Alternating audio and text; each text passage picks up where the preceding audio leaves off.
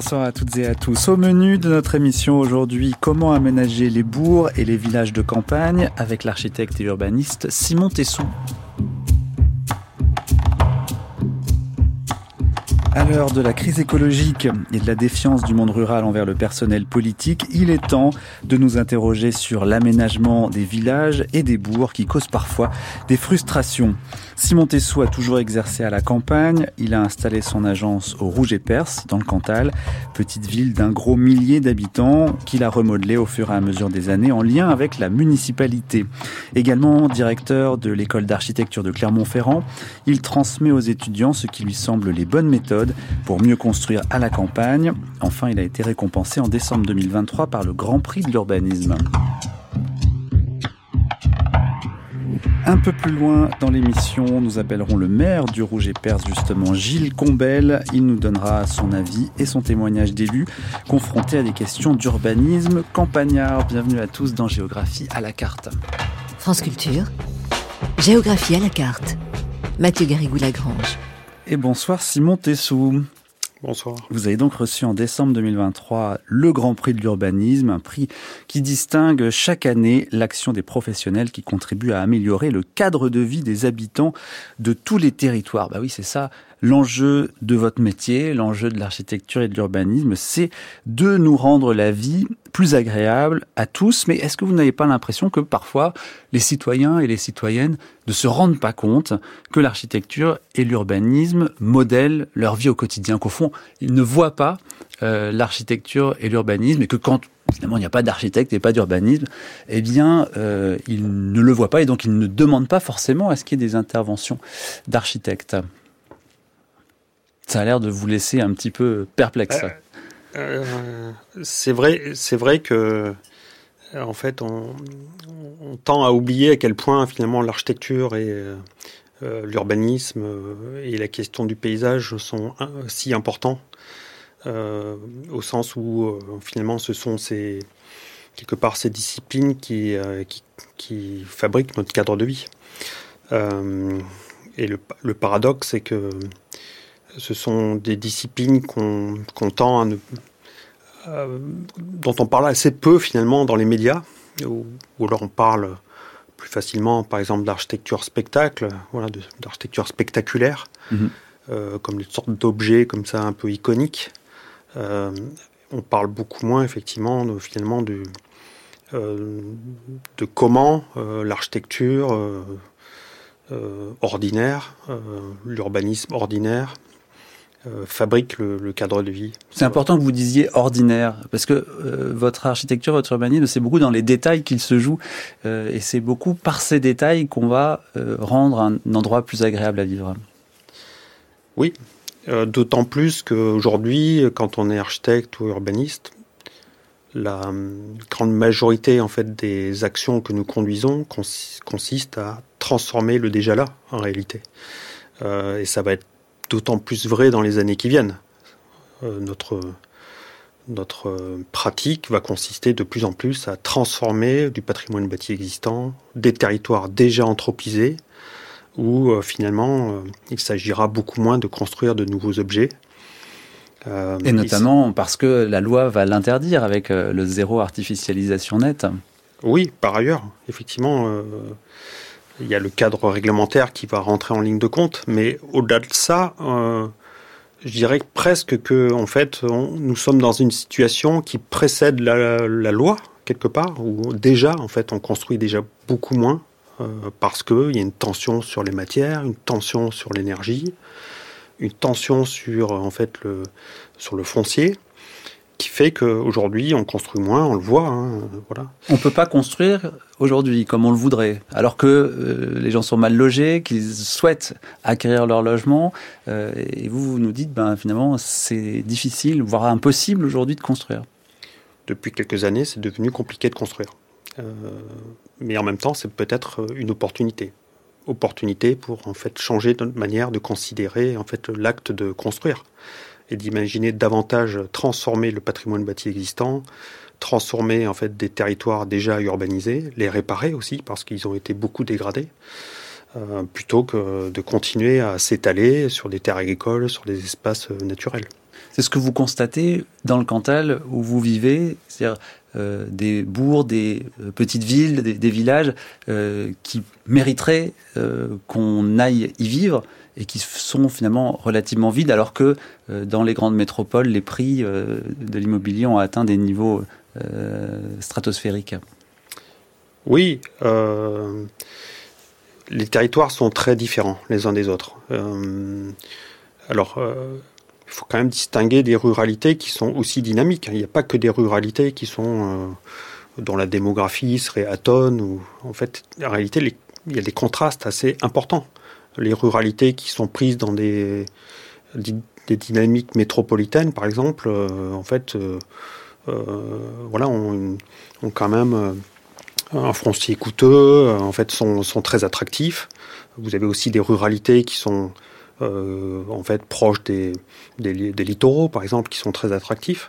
Et puis vous avez d'autres ruralités, effectivement, qui sont à la marge de, des métropoles dynamiques et qui, euh, qui elles, sont euh, en fait soit soit avec une démographie à peu près constante, soit encore en décroissance démographique, notamment due voilà, au vieillissement de la population. Même si parfois ces territoires-là ont quand même un solde naturel positif, enfin un solde migratoire pardon euh, positif. Et là où vous vous êtes installé au Rouge et Perse, vous êtes là depuis euh, des années, hein, depuis 20 ans déjà. Euh, c'est comment? Quelle est la situation de ce point de vue-là? C'est assez stable. C'est assez stable, c'est-à-dire qu'il y a une population assez constante, voilà, avec une légère évolution, soit vers le plus, soit vers le moins. après, ça n'a pas beaucoup de sens de, en fait, d'examiner la question à l'échelle d'une seule commune. mais globalement, on va dire que le bassin euh, aurillacois et on va dire son, aire d'influence sont relativement stables, euh, alors que d'autres territoires du Cantal, euh, pour le coup, sont, sont plutôt dans une décroissance démographique encore. Alors quand euh, j'ai dit, euh, Simon Tessou, que je faisais euh, cette émission sur l'urbanisme à la campagne, et ici à France Culture, quelques personnes m'ont dit, mais l'urbanisme, c'est pas la ville, c'est pas ça, ce mot, ça vient pas de ville, le mot urbain. Bah non, l'urbanisme, ça peut aussi être à la campagne. Expliquez-nous un peu ce paradoxe. Bah, déjà, la notion d'urbanisme, elle est associée à l'idée de croissance. En fait, l'urbanisme, c'est comment en fait aménager le territoire pour accueillir de nouvelles populations, euh, plutôt urbaine, effectivement. Euh, puis c'est lié aussi à l'idée d'une croissance économique. Euh, alors peut-être que justement on pourrait reconsidérer ce que veut dire exactement le mot urbanisme, puisqu'aujourd'hui il s'agit plutôt de, on va dire, de ménager les territoires plutôt que les aménager, au sens où je le proposais tout à l'heure, c'est-à-dire plutôt, voilà, les, les, réparer, les reconsidérer, euh, Ça veut dire quoi réparer un territoire? Réparer un territoire, c'est en fait c'est partir du constat que, que, que, de nombreux territoires urbanisés sont euh, en fait ne sont ne sont pas très attractifs, ne sont pas très intéressants à parcourir, ou, ou, les logiques en fait de, de, de déplacement étaient organisées autour de l'usage quasi exclusif de la voiture, par exemple. Euh, on pourrait dire que finalement c'est un urbanisme euh, qui est plutôt une juxtaposition, on va dire, de, euh, sortes de pièces comme ça, un peu autonomes, un peu autistes les unes envers les autres. C'est-à-dire que vous avez des lotissements euh, qui, qui fonctionnent en vase clos, par exemple. Vous avez des équipements sportifs qui ont eux-mêmes leur logique d'enceinte avec une haie tout autour, un parking associé. la même chose pour la piscine, la même chose pour le, la salle polyvalente. Vous avez aussi des, des commerces qui quittent les, petites centralités pour aller capter en fait le flux euh, des, des, routes. Donc ils se mettent à l'entrée des villes. Voilà, ils se mettent à l'entrée de ces petites villes, de ces, de ces, de ces bourgs, euh, ce qui finit par finalement rendre un peu exsangue les, les petites centralités. Euh, et aujourd'hui, le travail, c'est retisser des liens en fait entre tous ces fragments de territoire pour en fait leur redonner un sens.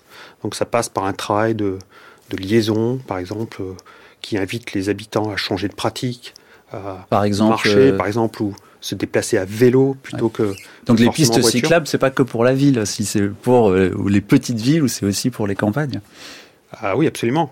si les métropoles ont pris à bras le corps cette question-là, les ruralités sont, voilà, sont très en retard sur ce sujet. Aujourd'hui, en fait, encore une fois, toutes les infrastructures sont faites pour euh, en fait la voiture. Euh, ce qui pose beaucoup de questions, y compris de santé. En fait, euh, vous voyez, par exemple, les enfants, quand ils arrivent à l'école, en fait, ils ont fait 20, 30, 40 pas, pas plus. Hum, alors qu'ils sont logiquement à la campagne, c'est-à-dire à, l'endroit où on devrait pouvoir marcher, non? Oui, et c'est une évolution très récente. Jusque dans les années 50, en fait, tous les enfants marchaient à pied pour aller à l'école. Euh, et c'est devenu soit dangereux, soit il y a un sentiment euh, de dangerosité. Il y a aussi, ben, effectivement, c'est, ça c'est factuel, en fait, euh, la circulation a augmenté, le flux routier est beaucoup plus dense, et donc n'importe quel parent aujourd'hui, normalement constitué, en fait, n'accepte pas que ses enfants aillent à pied à l'école parce que, en fait, l'espace public n'est tout simplement pas organisé à la campagne pour le permettre.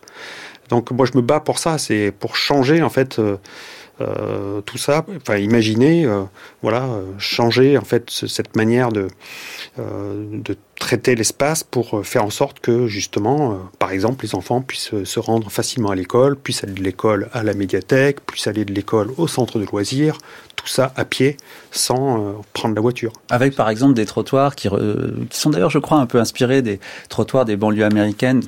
Euh, l'un de vos parents est, américain, je crois que c'est votre mère qui est américaine. Vous avez un petit peu vécu aussi euh, là-bas. Vous avez découvert cet urbanisme-là où on peut marcher en effet dans ces banlieues américaines sans alors il y a évidemment la question de la voiture aussi.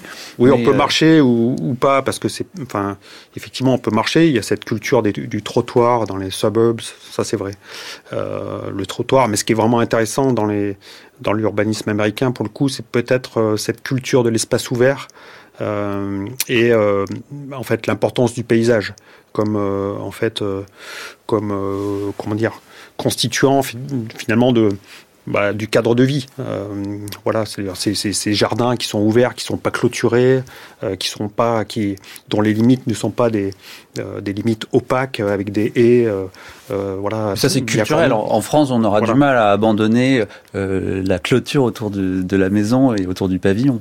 Oui, mais oui, absolument. mais bon, juste pour revenir aux États-Unis, quand même, les États-Unis, c'est les champions du monde quand même en termes de déplacement carboné en voiture. Hein, voilà.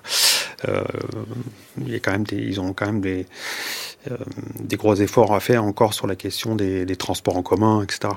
Donc, euh, je ne sais pas si, si, on peut dire que finalement les États-Unis constituent un modèle pour moi en termes de mobilité pétonne. Ce qui me paraît plus, plus intéressant aux États-Unis, c'est le rapport au vivant, le rapport au végétal, où, où les arbres, par exemple, sont en fait davantage protégés qu'en France. Euh, voilà, où, en France, c'est vrai que euh, un arbre à la campagne, en fait, euh, on, a un rapport biaisé finalement avec avec avec avec le, végétal qui voilà, qui on ne s'intéresse pas aux arbres en France, c'est ça que vous dites? Ils sont si, pas si, protégés? si, si, si, je, non, je dis pas ça. Je dis, je dis simplement que, que, vous voyez, par exemple, un arbre vu, vu par un métropolitain, en fait, un arbre remplit des, un service écologique. Euh, à la campagne, un arbre euh, a aussi une valeur économique, c'est-à-dire que c'est un, certain, nombre de mètres cubes de, bois de chauffage ou de, piquets. Euh, voilà, quand on est à la campagne.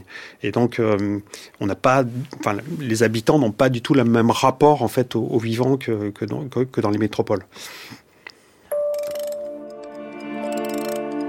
Il se trouve que quand j'étais gamin, j'avais une vraie passion pour les cartes géographiques. France Culture, Géographie à la carte. Mathieu Garrigou-Lagrange. On parle de l'urbanisme à la campagne avec euh, Simon Tessou, architecte et urbaniste. Vous nous disiez à l'instant, euh, Simon Tessou, euh, que on n'a pas le même rapport à un arbre quand on vit à la campagne et, quand on vit en ville. Et vous, justement, vous êtes né. alors, je ne sais pas si vous êtes né à la campagne ou si vous y êtes allé très très jeune quand vous étiez enfant, mais vous avez grandi à la campagne. Qu'est-ce que ça change? Grandir à la campagne dans un tout petit hameau est forcément euh, quelque chose de marquant. Euh, en fait, j'ai habité à la campagne dans, une, dans la maison familiale déjà. C'était le rêve de mes parents de reprendre la maison familiale qui avait été fermée pendant 40 ans. exode rural, voilà. et dans cette maison, donc quand on y est arrivé, en fait, on retrouve voilà, cette, relation à la matière, au jardin, aux prairies qui sont tout autour, avec la ferme juste à côté, avec qui voilà, avec, des, avec son troupeau de 60 salaires, les saisons qui sont très marquées, les vaches quand on les rentre à l'étable l'hiver, quand on quand on quand c'est la saison des, de la fenaison par exemple. Euh, et puis euh, ce rapport incroyable à la géographie, c'est-à-dire que quand on est gosse, on, euh, en plus on a été élevé sans télé, ce qui n'était pas commun à l'époque. Euh, donc on était tout le temps dehors en fait, on passait notre vie dehors, on jouait en fait euh, dans les prés, on, jouait, euh, on, descendait dans la, dans la petite vallée juste en contrebas de la maison, on allait faire des petits barrages dans le cours d'eau, on allait se baigner un petit peu, mais l'eau était très froide, voilà, on allait faire des cabanes dans les bois, donc c'est et puis surtout mes parents nous ont aussi encouragés à élever des animaux, donc avoir notre petite ferme à nous même si euh, mes parents euh, n'étaient pas du tout agriculteurs, hein. ils, sont, étaient tous les deux enseignants. Mais euh, du coup, on avait quand même cette relation avec les, animaux, les, moutons, les, les, poules, les chiens, les chats. Est-ce que c'est ça qui fait de vous l'architecte que vous êtes aujourd'hui? Alors l'architecte, bah, enfin ce qui, ce qui, ce qui, qui m'a conduit aussi peut-être à l'architecture, c'est aussi le fait que la maison était un chantier permanent. Euh, et, en fait, j'étais voilà baigné en fait dans cette atmosphère où en fait la maison se transformait petit à petit, se, se réhabilitait. Euh, mais je pense que cette relation euh, à la fois au paysage, au vivant, m'a aussi conduit à m'intéresser à, en fait à, des disciplines euh, qui, qui, qui, dépassent celles de l'architecture, à savoir euh, bah, la question euh, territoriale, la question de la géographie, la question du paysage. Voilà, tout ça, ça m'a fortement marqué. Et puis, et puis aussi la représentation de ce territoire-là m'a marqué aussi. J'étais fasciné par, euh, par le cadastre qui traînait à la maison parce qu'il y avait des conflits de voisinage. Euh, donc je crois que c'est aussi ces tracés qui m'ont beaucoup, beaucoup intéressé, où j'arrivais à repérer bah, la maison, la ferme sur ces plans de cadastre, mais aussi la question des limites parcellaires. Euh, voilà, c'est, je crois que c'est évidemment tout ça, ça a contribué à, faire ce que ce que je suis devenu en tant que professionnel. Est-ce que vous n'avez pas aussi euh, vu la campagne changer euh, et vu des constructions euh, dans le périurbain par exemple, mais on en parlait dans les dans les entrées de ville qui peut-être vous ont heurté. Est-ce qu'on n'a pas un peu abîmé à un moment donné la campagne de votre enfance, Simon Tessou Alors je dois reconnaître quand même qu'on est dans un, territoire avec euh, relativement avec des évolutions qui sont quand même assez lentes. Euh, et quelque part, les évolutions les plus euh, les plus radicales sont plutôt sur finalement sur les territoires agricoles et, et, sylvicoles, sur les forêts en fait. C'est là qu'il y a les plus grandes transformations, en tout cas sur le, en fait le paysage qui environnait notre notre maison. Parce qu'on exploite. parce qu'on exploite la forêt, donc il y a des coupes rases, et puis ensuite, eh bien la forêt repousse petit à petit, c'est très lent. Euh, vous avez aussi des, haies qui sont coupées. Euh, vous avez euh, voilà des, des, des, opérations de remembrement, des, déviations routières qui ont un impact sur le paysage. Et je pense que c'est plus ça qui m'a marqué plutôt que, on va dire, des développements périurbains qui étaient plus éloignés. et donc en fait. là, j'ai pu en prendre la mesure plutôt quand j'étais au collège et au lycée mais euh, c'est pas quelque chose qui a été marquant pour moi. Euh, Alors, ce qui, ce qui vous a marqué, euh, c'est la déviation. On va écouter cette archive-là. Ce village posé au creux de la vallée, c'est Hier-sur-Avre, à 100 km de Paris. Il est l'une des portes d'entrée de la Normandie. Ces oiseaux blottis sous les frondaisons, n'est-ce pas une certaine image de paradis? Un paradis perdu pour beaucoup, car Thiers, c'est aussi l'un des nombreux points noirs de la route. Lorsque deux poids lourds se croisent et s'immobilisent dans le virage à angle droit, au centre du village, c'est toute une nationale, la nationale 12, qui se bloque dans un concert de freins, de klaxons, de bruits d'échappement. Les Tillerois en ont assez, et le coiffeur le premier. Ça fait trois fois que mon, magasin a été, embouti par les voitures. Qu'est-ce que vous en pensez, vous, de la déviation de Tillère ben, La déviation de Tillère est, obligatoire depuis, depuis un certain temps. Ces voitures qui, passent continuellement, continuellement, jour et nuit, c'est impensable. Au centre, au nord, au sud, trois projets de tracé sont proposés depuis en effet dix ans.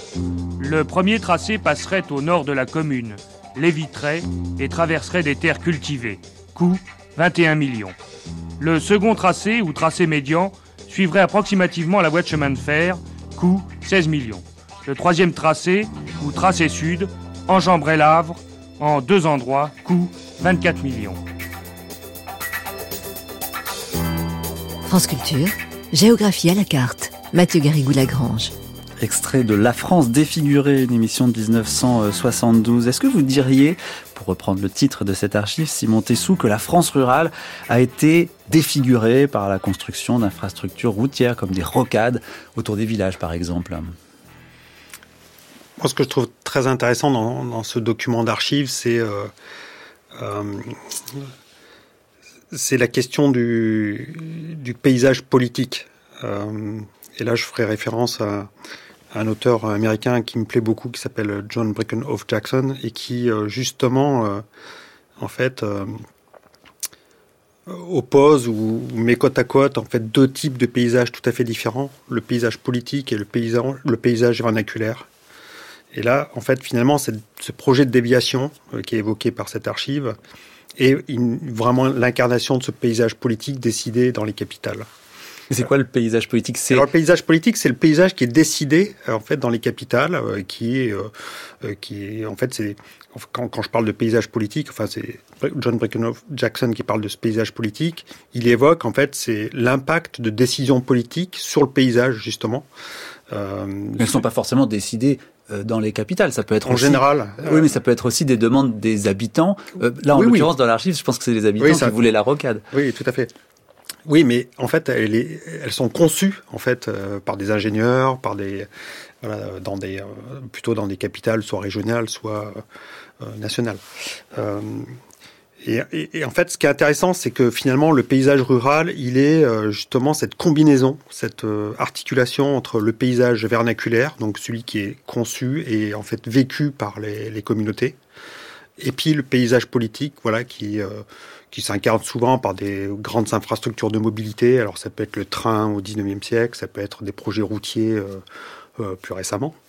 Euh, et à un moment donné, voilà, ça génère aussi à la fois des, des, conflits ou, euh, ou, par, ou, mais aussi des opportunités. Parce qu'une infrastructure qui traverse un territoire, c'est aussi une manière de se relier en fait à d'autres territoires. C'est aussi une manière de capter le flux et donc de faire vivre un territoire. Euh, voilà. Et donc, euh, je pense que le rôle aussi de, l'architecte, de l'urbaniste, c'est de, de prendre à bras le corps ces questions-là et voir comment en fait euh, faire en sorte que ces, paysages cohabitent et mais qu'en même temps euh, en fait par exemple la question de la voiture euh, soit traitée de telle sorte à ce que en fait d'autres usages peuvent se déployer dans une traverse de bourg et que ce soit pas vécu comme comme uniquement des, des, nuisances, euh, etc. Parce que tout le monde est un petit peu perdant, parce qu'on imagine que le village aujourd'hui euh, de Tillard euh, sur Havre, il n'y a plus personne qui passe dans ce village, tout le monde passe par la déviation, donc il n'y a plus de commerce au sein même du village, et en même temps la déviation, elle a abîmé probablement d'autres endroits, des champs et, et, des paysages. Donc on a quand même l'impression qu'il y a quelque chose qui s'est un peu mal passé durant cette période des, qu'on pourrait appeler les Trente Glorieuses. Qu'est-ce que vous en pensez? Oui, mais, mais les choses sont pas simples parce que la déviation, elle a aussi peut-être permis euh, de retrouver une certaine tranquillité dans le village. Euh, donc en fait, il y a, des avantages, des inconvénients. Alors effectivement, euh, comme on a quand même beaucoup misé et organisé la dépendance de nos concitoyens à la voiture, en fait, ça a eu un gros impact sur le paysage. Effectivement, toutes ces infrastructures de mobilité, les, ronds-points qui, qui s'accumulent, euh, les centres commerciaux. Euh, mais bon, On aurait pu faire autrement ou finalement euh, c'était une sorte de rouleau compresseur et puis c'était la modernité, on ne pouvait pas y échapper Ou, est-ce que quand même à un moment donné il y a, eu des excès? Bah, C'est des choix politiques aussi. Hein. À un moment donné, on aurait pu miser sur euh, sur d'autres modes de déplacement, euh, voilà, davantage développer euh, le ferroviaire ou conserver en tout cas en fait le maillage ferroviaire extraordinaire dont dispose la France, mais qui a été parfois violent hein, aussi. je veux dire, il y a quand même des voies ferrées qui ont, aussi altéré des, en fait des, des paysages entiers. je vais prendre un exemple. Nous avons fait une étude urbaine à Port-Sainte-Marie dans, dans le voilà, euh, qui est, en fait un petit bourg qui est entre Agen et, Bordeaux, euh, où, une voie ferrée était en fait euh, littéralement coupé en fait le, centre-bourg médiéval euh, de son milieu, de, sa relation à la Garonne. Euh, et puis bon, cette disposition a été en plus aggravée par la déviation de la route départementale qui a encore fini de couper complètement le, cette petite centralité de, de, son fleuve. Euh, mais voilà, ça, ça a généré aussi des, des, des grosses cicatrices. En fait, par exemple, si on pense à, à Moissac, euh, vous voyez, vous avez quand même un patrimoine médiéval absolument incroyable qui a été littéralement coupé par la voie ferrée. Mhm. Euh, donc, euh, c'est pas que lié à, en fait. Aux donc, qu'est-ce qu'il faut faire? Il faut regarder les choses. non, en fait, regarder le paysage aujourd'hui et, s'insérer le mieux possible à l'intérieur. Qu'est-ce qu'il faut faire aujourd'hui? Oui. En fait, aujourd'hui, moi, je pense qu'en fait, il faut il faut justement sortir de cette vision moderne et, non, en fait de plus être dans une stratégie où on va tout reconsidérer. En fait, c'est là, euh, qu'on le veuille ou non. Et donc, il faut faire avec. Il faut faire avec. Et donc, aujourd'hui, c'est, je pense que l'enjeu, il est là. C'est, à un moment donné, c'est changer de, manière de, de, considérer le territoire. Et en fait, à partir de cet héritage, qu'est-ce qu'on peut faire pour améliorer les choses sans tout, voilà, tout imaginer de, de nouveau de grands projets? Je pense que on est un peu dans un, une période où on sent bien que, en fait, euh, euh, les grands projets nouveaux sont peut-être euh, en train de se terminer et qu'on est plutôt, on pourrait imaginer des grands projets euh, plutôt de restauration, de voilà de comment dire de maintenance, en fait, quelque part. Alors, je ne sais pas euh, si euh, vous avez totalement raison sur euh, l'idée qu'on a changé de paradigme. écoutez ce reportage de TF1 qui date de ce mois-ci, février 2024. Ils sont sortis de terre en quelques années. Des dizaines de logements neufs implantés aux abords de Samé. Depuis 20 ans, la petite commune du Pas-de-Calais ne cesse d'accueillir de nouveaux habitants. En 20 ans, la population est passée de 3000 habitants à presque 5000. Ici, on trouve des boulangeries, des banques, un supermarché, 7 médecins et une nouvelle pharmacie.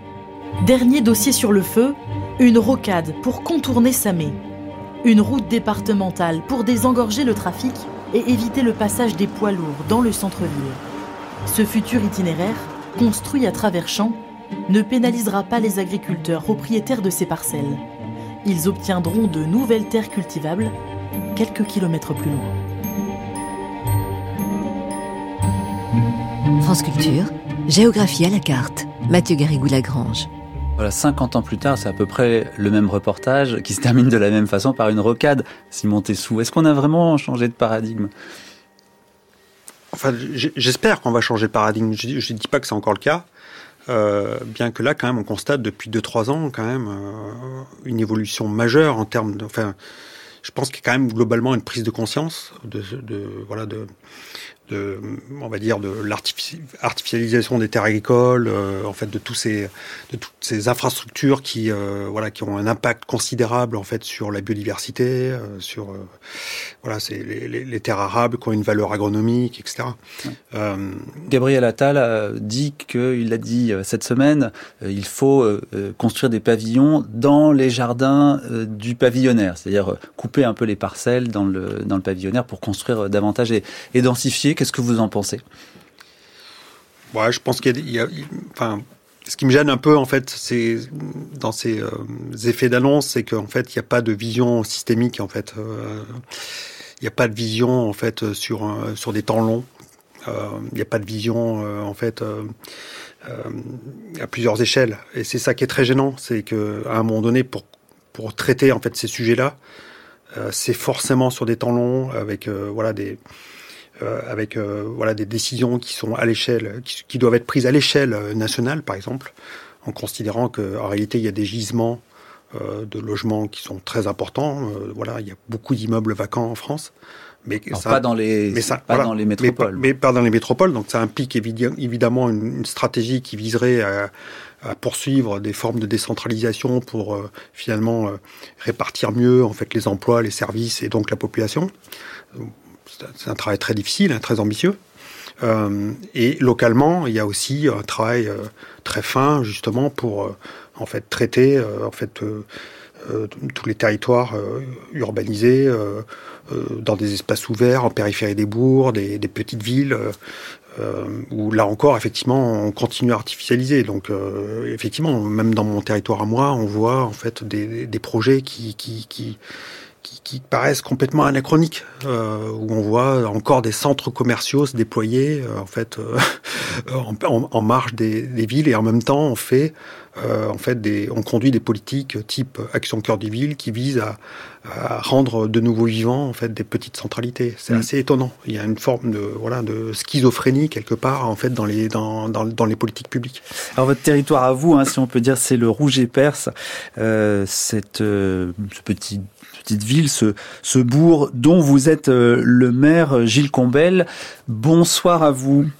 Bonsoir. Alors, merci beaucoup d'être avec nous. Euh, je voudrais d'abord vous demander ce que vous retenez, vous, euh, de, ce que, de ce que Simon Tessou a dit pendant la première partie de cette émission. Qu'est-ce qui vous parle le plus? Me parle le, plus, c'est peut-être le, préambule de, son propos à Simon, le début de son propos, où, il a parlé de transformer le, déjà là et, le faire avec.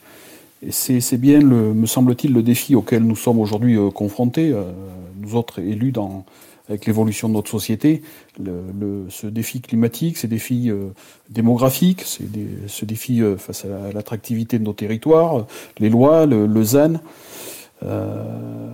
Alors que, nous, élus, je pense qu'il était plus facile de, valoriser des constructions neuves dans, nos, projets, euh, dans nos projets d'aménagement politiquement auprès de nos habitants euh, que, euh, réfléchir à transformer ce que l'existant. Et pour, apprendre à transformer l'existant, comme dit Simon Teissou, eh il faut apprendre à, le connaître, il faut apprendre à, le, comprendre nos territoires, son environnement, et il faut apprendre à l'aimer.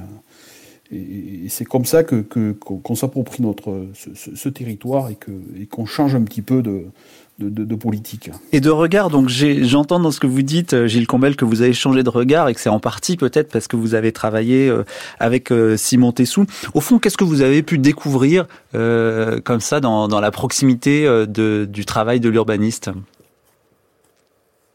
Euh, Simon travaille avec euh, Simon Tessou, euh, déjà, déjà c'est se retrouver, se comprendre et avoir un, minimum d'objectifs de, communs et de compréhension commune du, territoire, de ce que l'on veut faire. Donc parler beaucoup bah Déjà, c'est s'apprivoiser un petit peu.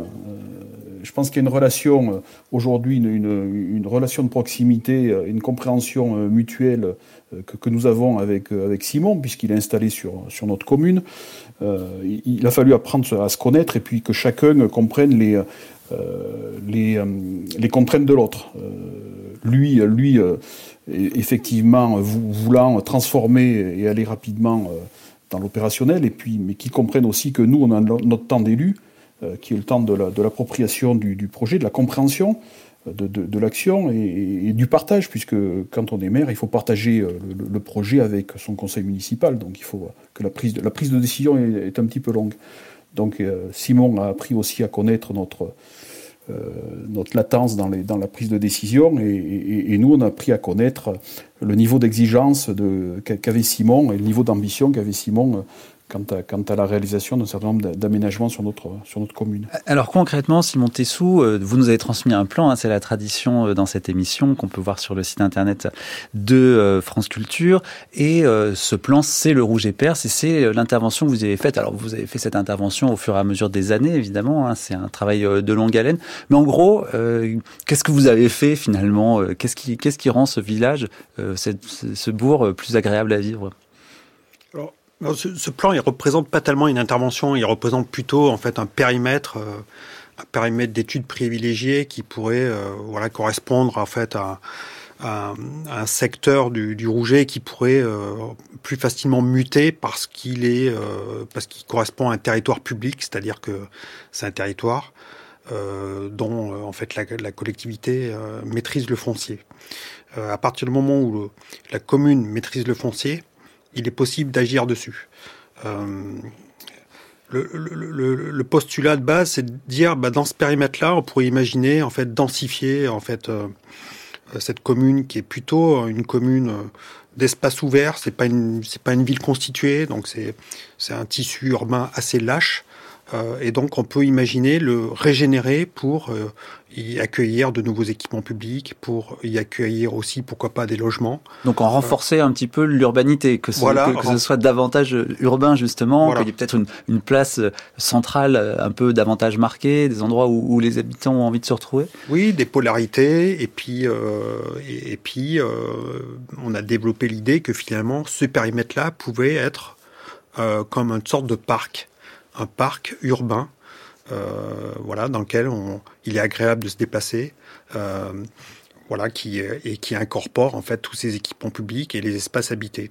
Euh, donc ça passe aussi par tout un travail de d'observation sur les parcours existants, comment on pourrait en créer de nouveaux, fabriquer aussi des, seuils, mutualiser des équipements, c'est-à-dire que quand par exemple on regroupe un certain nombre de, euh, de, fonctions. Ça permet aussi de mutualiser les zones de stationnement, euh, etc. On peut même imaginer dans ce périmètre-là, et c'est le point sur lequel on travaille par exemple avec les élus, imaginer même un réseau de chaleur. Vous voyez, par exemple, là, on est en train de réhabiliter l'ancienne mairie des années 60 euh, avec la poste. Et dans le sous-sol, en fait, il y avait autrefois tous les véhicules de la poste qui, sont partis en fait dans la zone d'activité d'à côté. Euh, et qui a libéré finalement des surfaces. Euh, et donc là, on est en train de faire un petit réseau de chaleur qui permettra, par exemple, de euh, chauffer l'ensemble des équipements publics et pourquoi pas à terme d'autres des, logements ou des gros consommateurs d'énergie comme les maisons de retraite ou voilà. Mais voilà, donc les, les sujets sont multiples et c'est ça qui est intéressant, c'est qu'à un moment donné, on commence à aborder la question sous des angles voilà très très variés.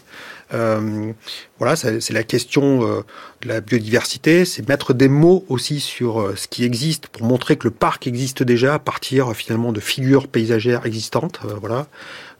moi, je passe beaucoup de temps aussi à verbaliser, c'est-à-dire qu'à un moment donné, quand on met des mots sur des choses, en fait, ces choses prennent une existence.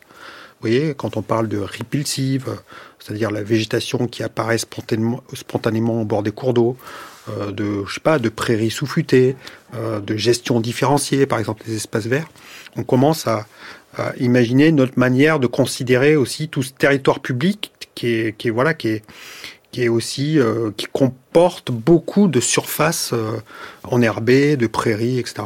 Gilles Combel, vous qui êtes aussi élu au département, il doit être jaloux vos collègues quand il voit le rouge et perse et quand il voit finalement ce travail sur de nombreuses années qui a quand même transformé euh, beaucoup, euh, transformé beaucoup euh, votre votre ville. Qu'est-ce qu'ils vous disent et est-ce que ces idées elles circulent un petit peu? Oui, elles commencent à, circuler.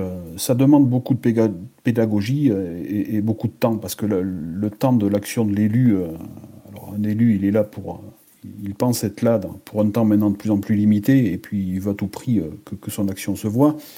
Mais par contre, ça demande euh, toutes ces notions de, que, fait émerger euh, euh, Simon dans, dans, les réflexions, les échanges que nous avons, tout ce qui est les, notions de sobriété, de, multi-usage, de, partage des espaces, de porosité des lieux, tout ça, c'est des, notions aussi qui demandent à être partagées et, qui demandent un petit peu de temps. Donc vous, vous, formez finalement vos, vos collègues élus à, ce que vous avez appris en, travaillant sur votre commune?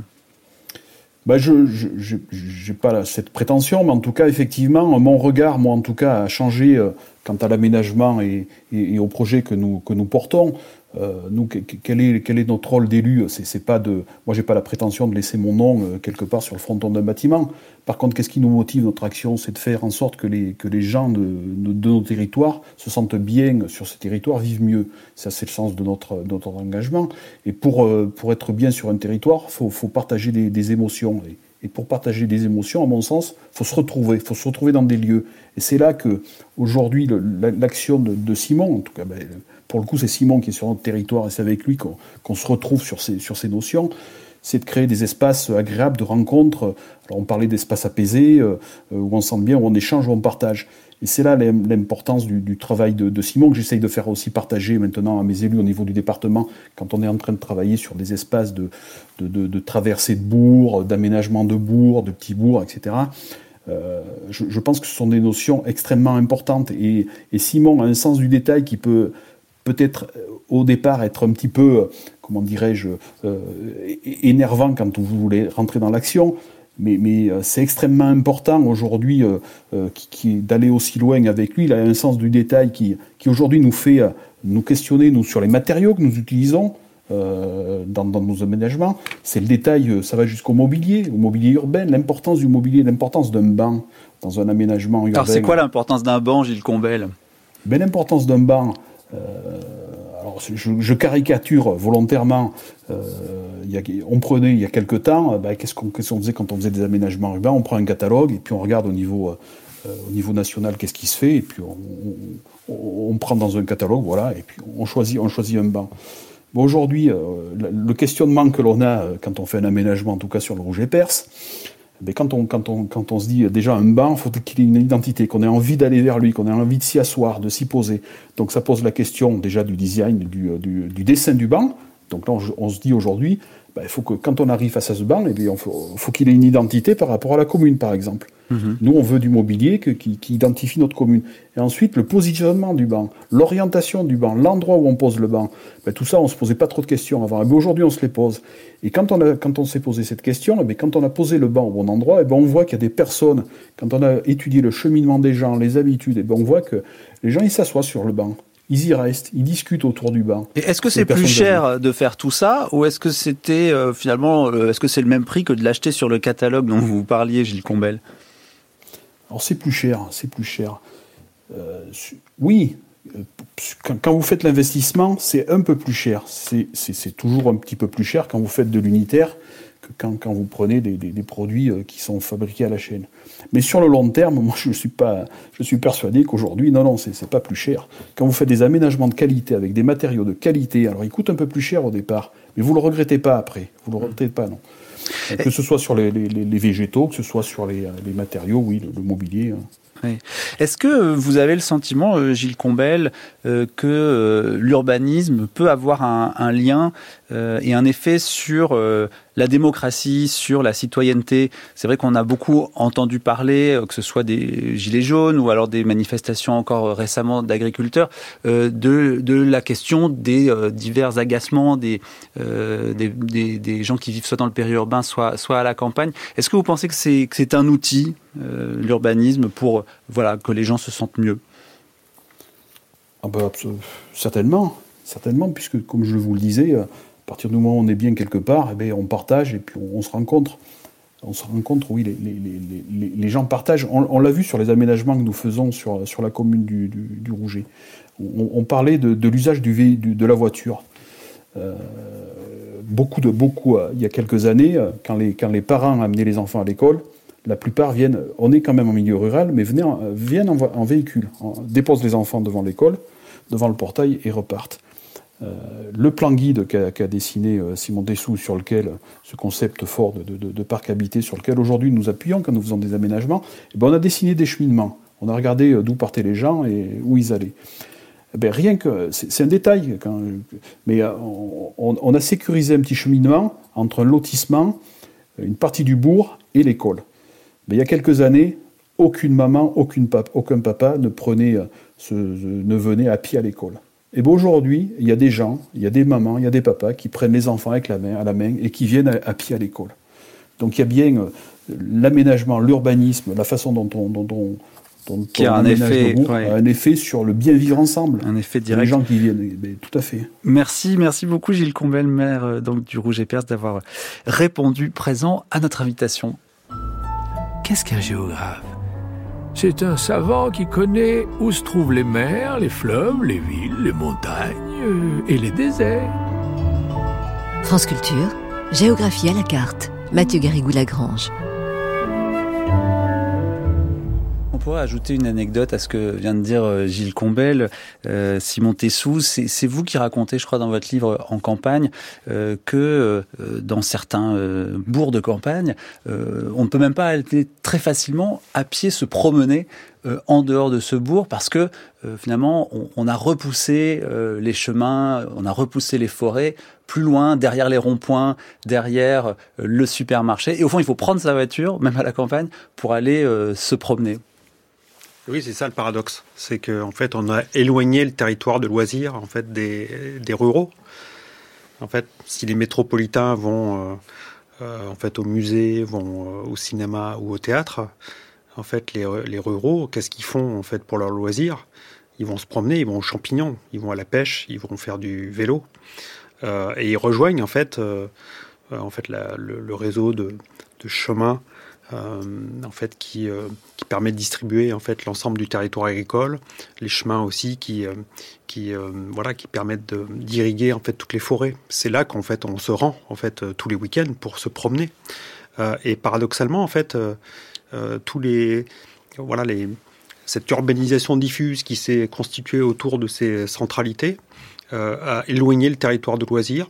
Euh, et puis, voilà, notre, notre travail aujourd'hui consiste justement à faire en sorte que on puisse sortir de son chez-soi et partir en fait directement à pied jusque en fait à ces euh, à cette campagne environnante où, on va se promener. Donc, en créant de nouveaux chemins et en, aménageant l'espace public de telle sorte à, ce que ce soit agréable de parcourir ces espaces-là plutôt qu'on prenne la voiture, euh, qu'on aille se garer 500 euh, ou 800 mètres plus loin pour aller se promener. Alors l'espace public, mais l'espace privé aussi, parce que réhabiliter un, un village, c'est aussi faire en sorte que on se sente bien chez soi dans ce village. Et vous expliquez, Simon Tessou, que parfois, euh, ce qui manque un peu dans ces euh, constructions traditionnelles, c'est de la lumière.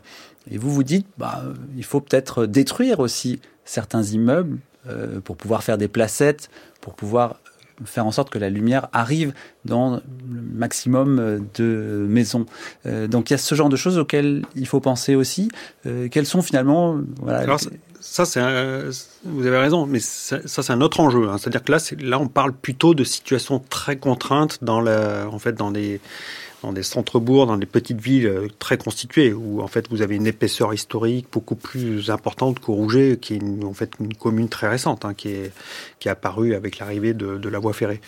Euh, voilà, dans les territoires beaucoup plus denses, beaucoup plus contraints, donc dans des où, par exemple, vous avez euh, un passé historique médiéval. Euh, là, en fait, ça peut être effectivement intéressant d'alléger en fait euh, la densité en fait construite, c'est-à-dire en fait finalement travailler en creux, en soustraction, pour que en fait les immeubles conservés retrouvent des aménités, c'est-à-dire des voilà des retrouvent des jardins, des terrasses, des balcons, qu'on puisse aménager peut-être aussi euh, leur toiture pour qu'on puisse chercher des vues plus lointaines. Euh, et puis mettre de l'architecture là-dedans, parce que oui, c'est effectivement en fait, euh, en fait toute, en fait évidemment l'architecture contemporaine a toute sa place en fait dans ces dans ces petites centralités. malheureusement aujourd'hui, en fait, c'est on a quand même une vision très à la fois très conservatrice finalement de ces de ces de, de, ces petites centralités. Il faut faire euh, quelque chose qui ressemble à du vernaculaire, quelque chose qui ressemble euh, au local, mais en même temps, c'est pas vraiment exactement euh, la même chose. Comment vous définissez bah, les choses? Je pense que nous avons un rapport assez crispé au patrimoine en France, euh, qui, euh, qui est dommageable, c'est-à-dire qui, euh, qui constitue, de mon point de vue, un frein à la mutation en fait de ces petites centralités. On est tétanisé à l'idée de. Oui, on est dans une de l'architecture dans une fois, on est dans une logique de conservation, un peu de mise sous cloche. Euh, et en fait, ce patrimoine-là mériterait, ordinaire, hein, euh, très souvent. Moi, je ne parle pas des, du patrimoine qui est classé ou inscrit. Hein, je parle vraiment du patrimoine ordinaire, mais qui parfois, en fait, pris justement dans des périmètres où vous avez des bâtiments classés, qui fait qu'en fait, euh, ce, ce patrimoine-là a beaucoup de mal à muter parce que on a une voilà une vision un peu un peu trop conservatrice qui consiste à, maintenir le patrimoine tel qu'il est où il est difficile d'imaginer, euh, par exemple, aménager une petite terrasse sur son, sur son toit qui change tout. Et pourtant, vous, vous aimez l'architecture vernaculaire et c'est cette architecture qui vous émouvait quand vous étiez enfant. Euh, c'était la ferme, c'était pas forcément le Corbusier. Oui, enfin, bon, ce qui est intéressant, pour caricaturer. Oui, en fait, ce qui est intéressant pour un architecte, c'est de croiser en fait des, des références multiples. Euh, je pense que c'est ça qui est, qui est, assez passionnant en fait dans, dans, dans nos métiers. C'est euh, voilà, à un moment donné, c'est le patrimoine vernaculaire qui peut être tout à fait inspirant pour concevoir des, des édifices comme nous l'avons fait, je sais pas, pour la halle de Mandaille, par exemple, euh, voilà, dans le dans dans, le, dans les monts du Cantal, euh, ou d'autres bâtiments comme par exemple la maison euh, du parc national, euh, parc pardon régional des Cosses du Quercy, où, en fait on, on s'est inspiré de l'architecture vernaculaire. Mais ce qui est intéressant, c'est que même pour ces projets-là, on a croisé ça avec d'autres références euh, vernaculaires, mais d'autres continents. Euh, voilà, de l'architecture asiatique, par exemple, des références à ou africaine, parce que vous travaillez beaucoup euh, au Sénégal, je crois.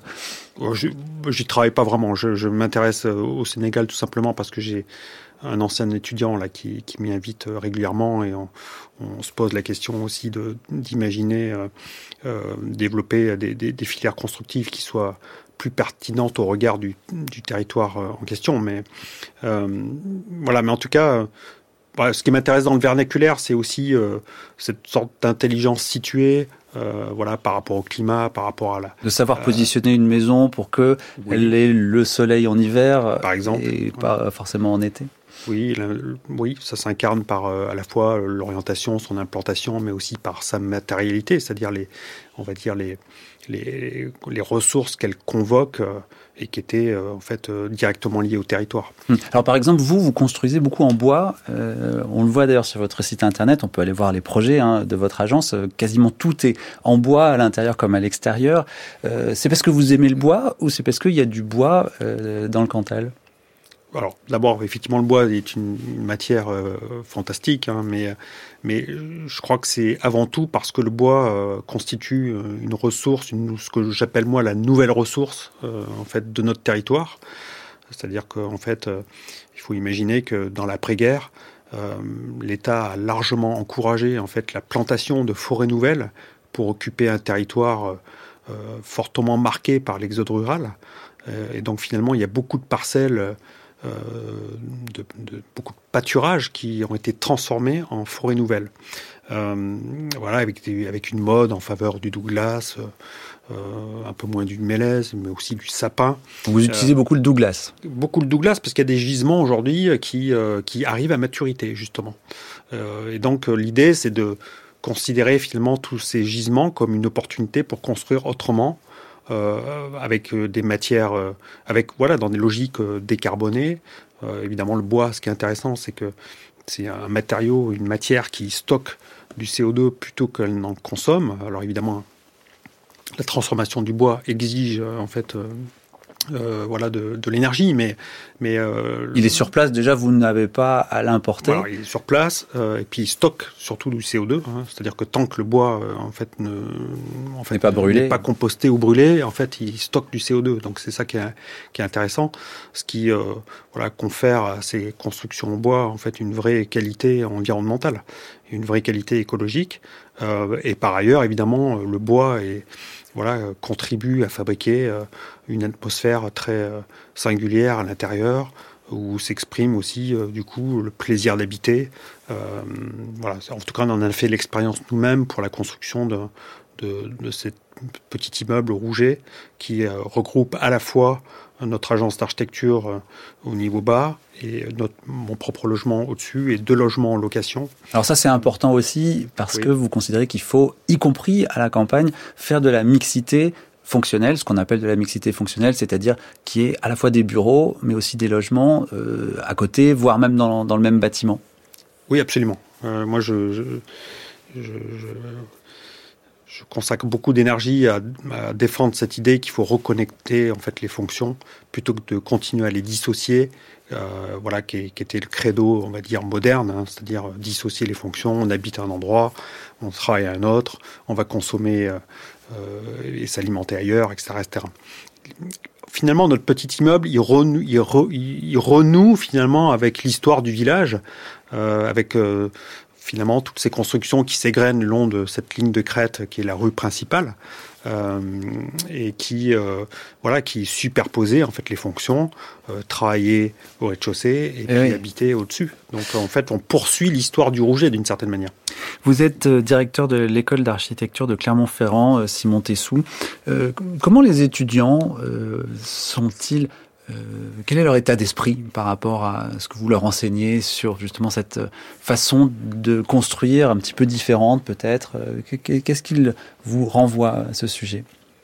Je pense que les, les, étudiants aujourd'hui sont en fait leur, euh, leur objectif principal, c'est de en fait n'est plus tellement de construire en fait des des objets spectaculaires. spectaculaires voilà, exactement. Il y en a peut-être certains quand même qui ont toujours envie d'être des architectes, non? Oui, mais, oui, mais je pense qu'il y a un vrai changement euh, de positionnement. Euh, la plupart de nos étudiants, en fait, veulent se rendre utiles euh, pour résoudre des questions, euh, en fait, euh, du, du 21e siècle. Hein. Donc, ils ne ressemblent plus à vos camarades de, quand vous-même vous étiez à, à l'école d'architecture? Non, ils sont, ils sont très différents, je pense. Hmm et vous préférez euh, ces euh, étudiants euh, d'aujourd'hui à qui vous faites découvrir à la fois les constructions au Sénégal, mais aussi à Hong Kong, parce que pour vous, c'est important qu'ils s'ouvrent à tout type d'architecture. C'est ça, Simon Tessou? Bah, Je pense que quand on est dans une école, ce qui est très important, c'est aussi aller se confronter à l'altérité. Voilà, c'est aussi quand on se confronte en fait à d'autres territoires, d'autres situations, qu'on comprend soi-même, euh, enfin qu'on comprend en fait son propre territoire. Ça c'est quand même assez déterminant. C'est-à-dire qu'à un moment donné, par simple comparaison, ça permet euh, aussi de tout simplement de euh, voilà de de mettre en savoir mettre en évidence ce qui fait la spécificité de chaque de chaque situation. Mais en quelques mots, est-ce qu'ils ne sont pas déçus vos étudiants quand ils sortent de l'école avec toutes ces idées en tête et qu'ils sont parfois obligés de travailler pour, euh, je ne sais pas moi, euh, de la promotion immobilière? Euh, vous dites quand même dans votre livre qu'il y a une demande de rentabilité aujourd'hui qui, qui, qui, est une pression très forte. Oui, il y a souvent effectivement, il peut y avoir de la déception parce que en fait, le cadre de production en fait de l'architecture aujourd'hui est quelque part en retard sur en fait l'enseignement qui lui a muté dans un établissement. Euh, je pense que ça, c'est c'est à peu près une certitude. C'est-à-dire que les, les, écoles d'architecture françaises ont pris à bras le corps en fait cette question de la voilà de, de la transition, euh, alors que le cadre euh, de la production euh, n'a pas encore entamé sa, sa mue.